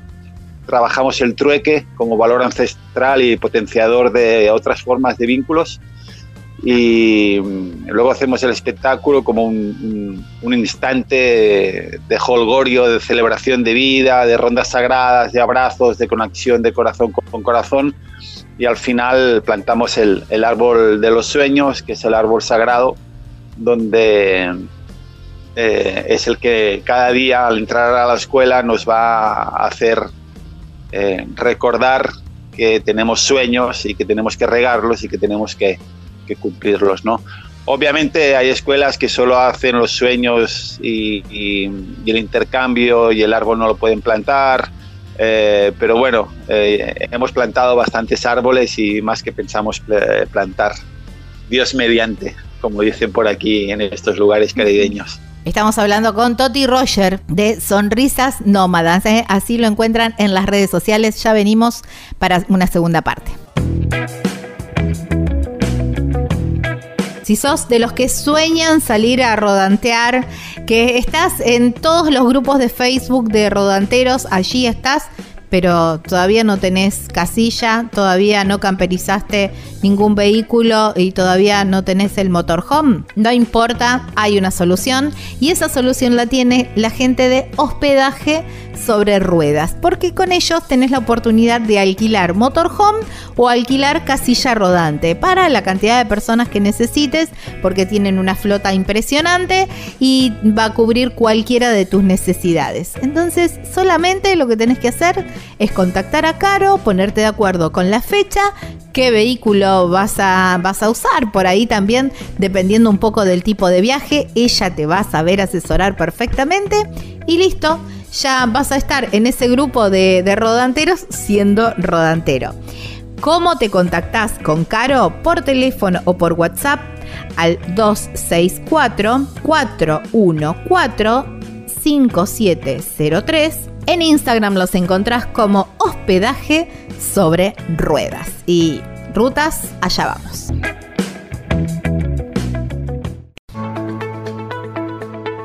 Vos elegí cómo moverte. Nosotros premiamos tus hábitos sustentables con el seguro de movilidad sustentable para autos híbridos o eléctricos y motos eléctricas. Protegemos tu auto o moto híbrido o eléctrico ante robo, incendio, inundación, daños por granizo y daños en cristales sin franquicia. Además, contás con un seguro de vida individual y auxilio mecánico por avería o accidente. Si te interesa contratar este seguro, consulta a tu productor asesor de seguros o llamanos al 0800 555 5787. Estás escuchando Viajero Frecuente. Encontranos en Facebook como Viajero Frecuente Radio, en Twitter arroba Viajero Radio, en Instagram Viajero Frecuente Radio. Vamos a viajar, si no es ahora, ¿cuándo? ¿Cuándo?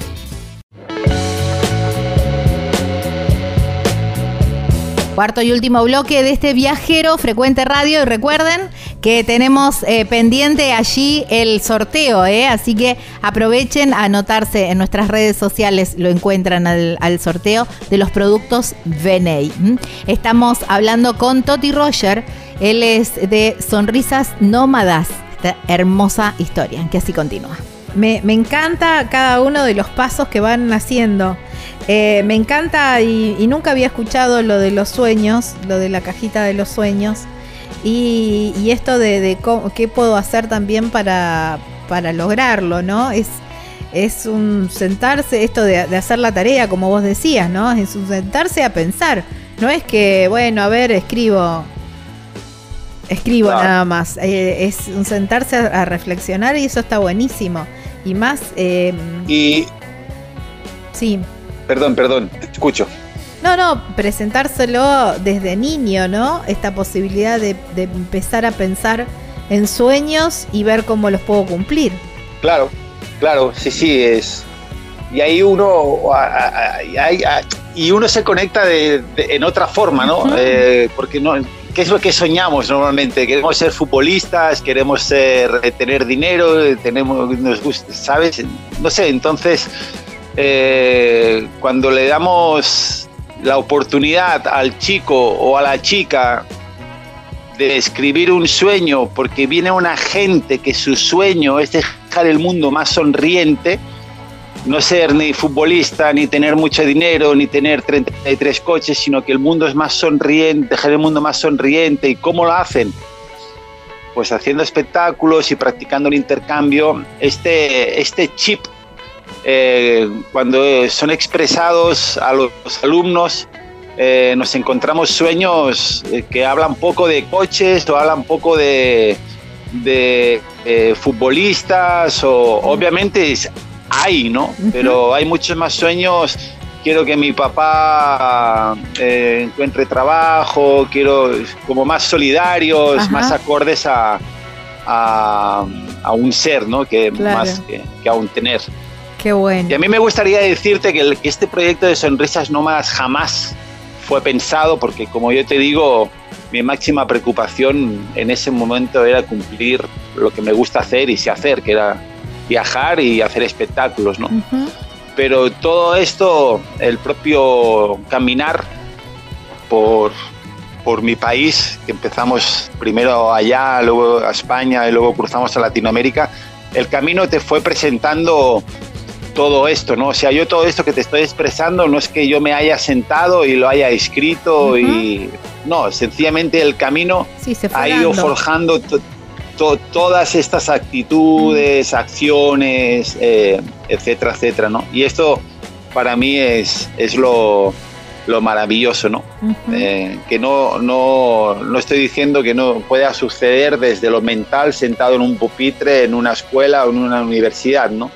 Eh, pero en nuestro caso fue como muy revelador el hecho de, como de saltar así nomás y bueno, vamos a regalar sonrisas, pero luego se fueron dando un montón de cosas que, propiciaron todo lo que te he expresado hasta ahora, ¿no?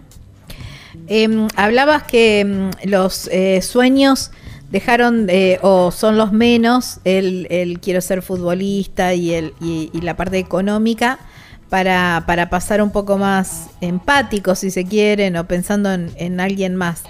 ¿Cuáles fueron, no sé si ten- tendrás en la memoria sueños así que te hayan hecho decir wow por la profundidad, por lo por, por desde dónde viene, a lo mejor o, o un niño muy pequeño o, o al contrario, Mira, un alguien más grande. Mira, yo, yo te diría que, que, bueno, eh,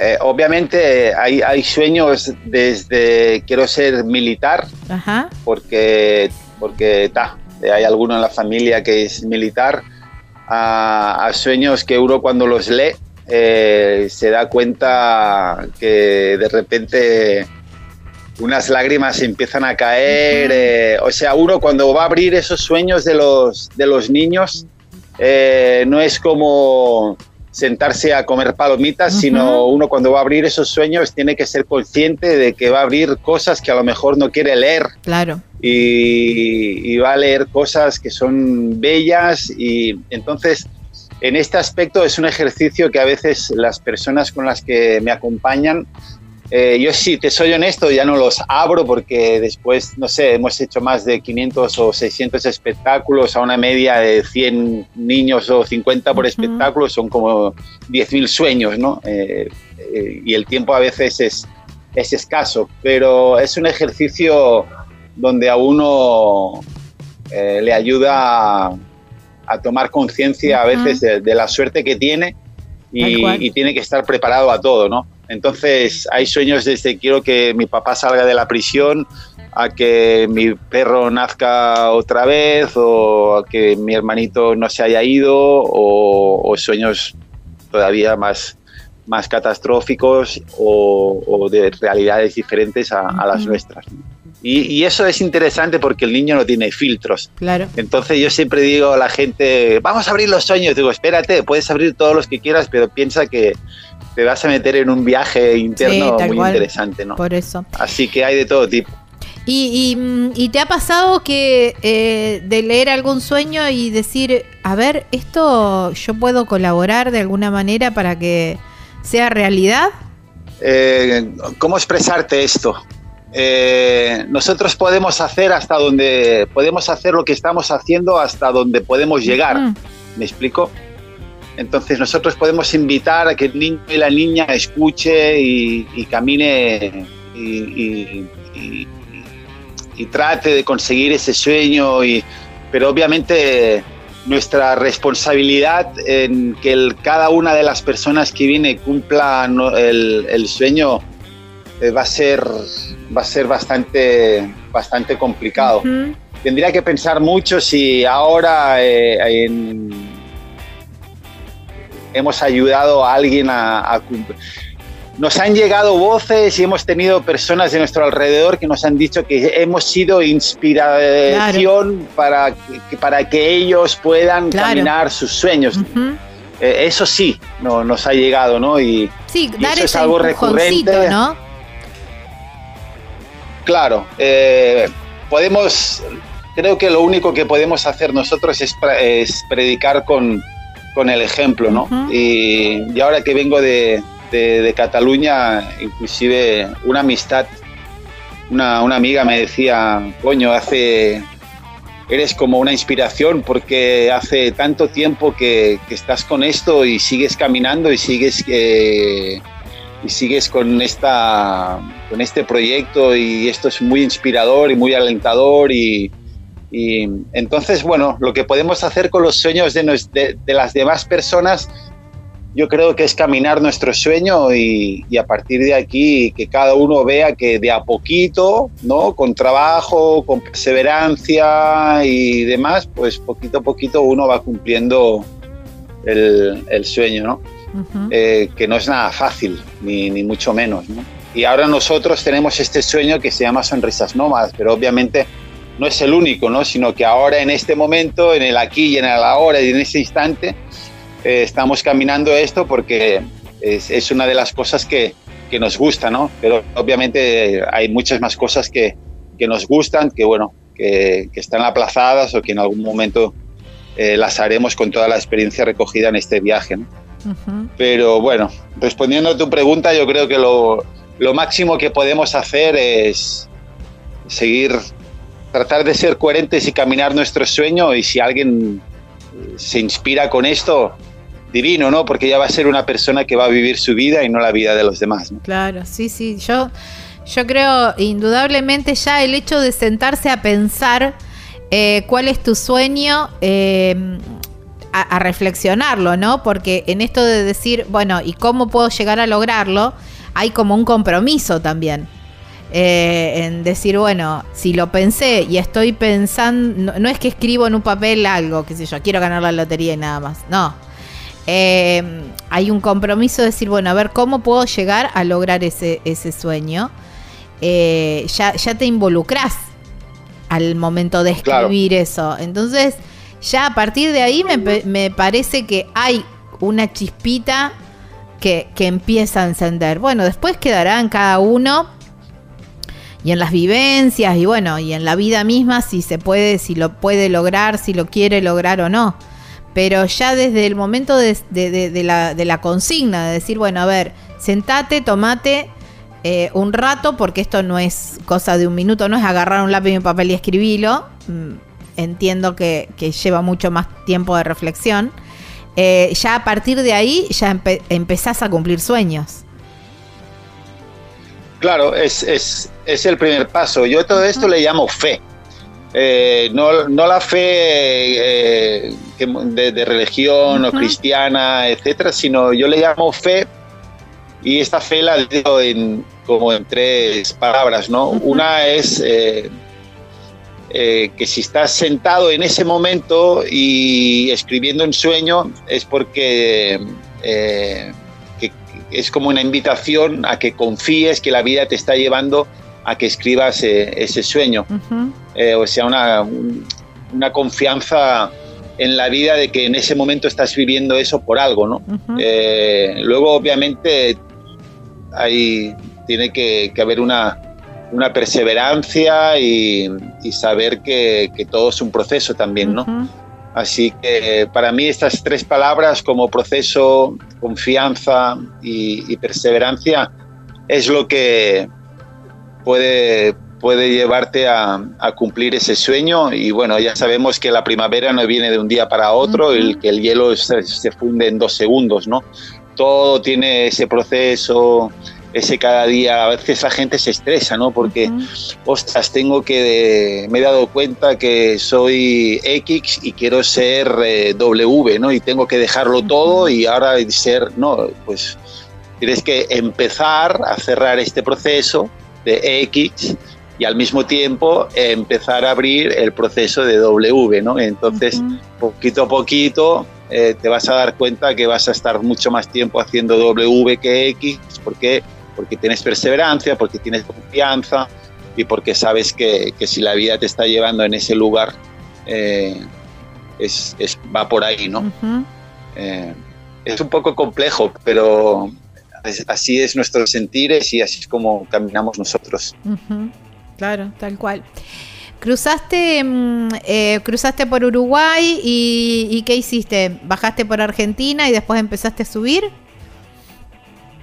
Yo te diría que hice todo menos, menos Brasil. Ajá. Eh, En Argentina, obviamente, hicimos, hicimos muchísimo. Empezamos por Gualeguaychú, bajamos eh, hasta, hasta Ushuaia, hicimos todos los pueblos de, de Santa Cruz, hicimos Chile, hicimos la Chile Austral, llegamos a Puerto Williams eh, gracias a, a unas aerolíneas eh, chilenas, nos querían llevar a la Antártida, a una escuelita allí también. Con Naviera Austral recorrimos todos los archipiélagos de las islas y el archipiélago de los Chonos, que son unas islas con escuelas que hay debajo de, de Chiloé. Eh, bueno, re- re- como te digo, que creo que sería, que sería más fácil explicarte que no recorrimos Brasil por ahora, y porque luego nos metimos en Paraguay, que hicimos el Chaco del Infierno con los menonitas, eh, bueno, hasta Colombia, imagínate, ¿no? Todas las, todas las vivencias eh, que hemos tenido y, y bueno, y ahora eh, es bastante probable, yo creo que en un porcentaje elevado, que volvamos a, a Argentina, eh, porque nos, entre comillas, nos están reclamando desde algunos lugares de Argentina, eh, ni que fuéramos famosos, porque no lo somos, ¿eh? pero solo que, solo Bueno, que pero te algo reclame una generan. persona, solo que te reclame un- un- una o dos o, o tres pueblos o, o la idea de volver a, a transitar eh, los pueblos remotos de la Patagonia eh, o de la Chile más, más austral, pues es como, pues también va en sintonía, ¿no? En llegar a esos lugares chiquitos, alejados, aislados. eh, y bueno, luego, quién sabe si, si volver a Paraguay, sur de Bolivia, Uruguay también es como nuestra casa, porque allá es donde empezó realmente Sonrisas Nómadas en, en Sudamérica. eh, con el vehículo, así que, que bueno, es- estamos eh, barajando esta, esta posibilidad de Bueno. forma muy firme. Seguramente eh, después de esta nota, a lo mejor haya alguien también que te, que te empiece a escribir y empiece a, a- a reclamar la presencia por aquí, por... Bueno, Divino. nosotros también estamos en Uruguay, estamos en Paraguay, eh, así que seguramente a lo mejor te, te lleguen invitaciones eh, o pedidas de visitas eh, para por esos lados también. Así que bueno, y si te venís para este lado, no vas a cruzar Brasil, vas a venir todo por el por el oeste o te animás y cruzas Brasil. Eh, mira, en, en este momento tenemos un, un vehículo que está en Estados Unidos y, y estamos viendo a ver cómo, cómo resolvemos este, este vehículo que, tenemos allá. Entonces... Que es un eh, bus escolar, ¿verdad? Sí, exacto. Sí, sí. Es, es un bus escolar que tenemos allá y, y bueno, por, por diferentes motivos, la pandemia, eh, cuando ya el bus estaba en el barco camino a, Colombia, nos hizo dejar el bus en Estados Unidos y desde ese momento todavía no hemos tenido la oportunidad de, de seguir caminando con este, con este autobús. Y si bien ahora eh, hace ya un par o tres de años que tenemos este bus, ahora estamos viendo ya definitivamente si, si, si, se, si se sigue con este bus, si no se sigue o, o algo. Pero, pero bueno, la idea, la idea es seguir escuchándonos y a través de ahí encontrar la respuesta para que las sonrisas sean, sean motorizadas o, o sean sin motor. Porque Claro. la verdad que llevamos como dos o tres años sonrisas sin motor y también nos ha ido bastante bien. Es, es otro caminar, llegas a casa de la gente, eh, todo tiene sus pros y, y sus contras, ¿no? Pero bueno, veremos a ver cómo, cómo sucede. Seguramente. Seguramente va, van, a, van a encontrar el, el modo y el, y el camino, ¿no? Para, para seguir haciendo esto, que es tan lindo. A mí, la verdad que cuando lo empecé a leer, los encontré, eh, los encontré de, de casualidad, cosas del algoritmo de, de, de Instagram. Y, mm, y- y- Ah, porque me apareció el premio que, que ganaron eh, de Ah, Viajero en Ruta sí. de Lonely Planets. Y mm, Sí. felicitaciones por eso también. Y em- después empecé a, a leer un poco la historia y dije, wow, tengo, tengo que tenerlos en el programa. Así que, Toti, agradecerte muchísimo por, eh, por tu tiempo y cuando vengas a Argentina, por supuesto que estás más que invitado a mi lugar. Ok, ok. No, yo la verdad que siempre que alguien nos llama para poder explicar nuestra, nuestra historia, pues nunca decimos que no, porque, porque así se, se pueda tocar un corazón o dos, eh, seguimos para adelante con este, con este trabajo y bueno, agradecerte a ti también eh, tu trabajo y, y bueno, que sigamos caminando los sueños y que nos sigamos encontrando en el camino. Tal cual. ¿Y por qué no inspirar a otros, no? A, a- a copiar el, el método y que haya más sonrisas dando vueltas por el mundo. Wow. Mira, en esto es una eterna. Es, es una eterna. No, no te diré lucha, pero mira que yo, yo te hablo de encuentros, no te hablo de espectáculos, porque a veces el espectáculo es del artista y el artista tiene un ego y, y no quiere compartir sus canciones, sus dinámicas. Y entonces eh, mi conciencia en eso es que el público para mí es sagrado porque gracias a ellos puedo hacer lo que yo estoy haciendo, ¿no? Entonces ahí hay una mirada de encuentro, ¿no? Ellos reciben lo que yo doy y yo puedo hacer lo que yo amo porque ellos están, ¿no? Entonces no hay ni unos ni otros, sino que ambos estamos compartiendo y desde ese lugar eh, nosotros le llamamos encuentro, no, no le llamamos espectáculo. Entonces en ese sentido nuestro caminar sería que ojalá hubieran 33 millones de autobuses y, o camiones de bomberos como el que vinimos y más eh, compañías trabajando sueños, viviendo del intercambio. Yo siempre digo, y no es la primera vez que le digo a los artistas, muchachos, agarren mis canciones, si es que le suman eh, y explótenlas, eh, lleven esto a, a todo el mundo, porque ya estamos en otro, en otro paradigma, yo entiendo, ¿no? Eh, y, y aun y que a veces nos cuesta porque el ego siempre está eh, presente, sí en esto yo te puedo decir que soy una persona que ojalá hubieran más sonrisas nómadas, cada uno con su nombre o con su sentir, pero haciendo este trabajo de, de impulsar a la gente a caminar sus sueños, vivir sus vidas eh, y, y desde el trueque, ¿no? Y la verdad que en esto nosotros estamos súper regalados. Mm, me encantó. Así que sí, ya, ya puede la gente ya puede entrar a visitar nuestras redes eh, y demás y yo no tengo ningún inconveniente en que sencillamente copien, porque lo que falta a este mundo es otro tipo de el dar, ¿no? Lo que yo digo siempre, dar, dar, dar, dar. Y así que en fin, ojalá, ojalá hubieran más personas como tú eh, haciendo entrevistas a proyectos hermosos y, que esto fuera el pan de cada día, ¿no? Imagínate cada día empezar la escuela con un espectáculo educativo, ¿no? O sencillamente con un espectáculo. Imagínate cómo, cómo creceríamos, ¿no? Sí, increíble, increíble. Toti, te mando un abrazo enorme, enorme a la distancia y espero pronto poder eh, dártelo en físico. Sucederá, vamos a confiar. claro que sí, claro que sí. Muchas gracias por tu tiempo y por la oportunidad de explicar el, el proyecto y siempre, como dicen aquí en Uruguay, estamos a la orden. Eh, Tal cual, tal cual. Bueno, abrazo y seguramente va, va a suceder, así que te, te esperamos por acá, por Argentina. Y seguimos en contacto. Dale, chau, chau. divino. Muchas gracias. Chau, chao. chau. Wow, qué lindo, qué lindo proyecto. Eh, la verdad es lo que decía Toti, ¿no? También esto de replicarlo, de copiarlo y pegarlo eh, y, poder hacerlo en, en cada una de las regiones, en cada uno de los países, porque un niño o un adulto sonriendo ya, ya es una gran recompensa. Ya venimos para el final del programa. Estás escuchando Viajero Frecuente. Encontrarnos en Facebook como Viajero Frecuente Radio, en Twitter arroba Viajero Radio, en Instagram Viajero Frecuente Radio. Vamos a viajar, si no es ahora, ¿cuándo? ¿Cuándo?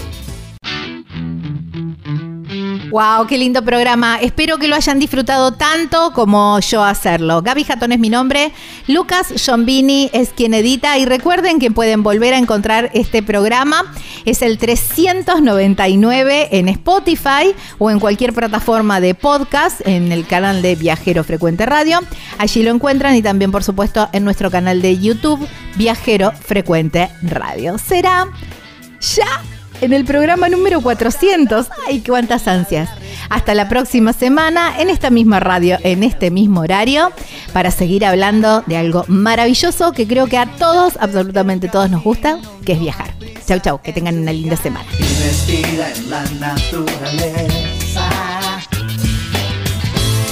Viajero frecuente, aquí está.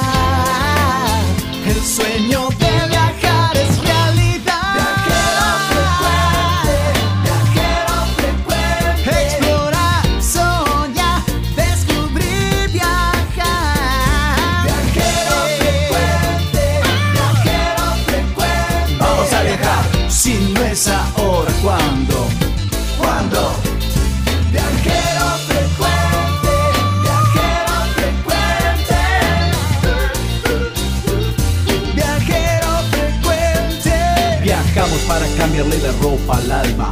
Tienes que tomarlo con calma. El gran viaje que te entrega al cielo siempre comienza con un paso pequeño. A tu sueño, dale, dale vuelo. Y viajero frecuente te dirá que hay de nuevo. Viajero